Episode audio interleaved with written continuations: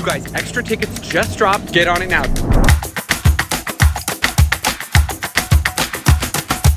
It's poll time, everyone. What pose should I break down next?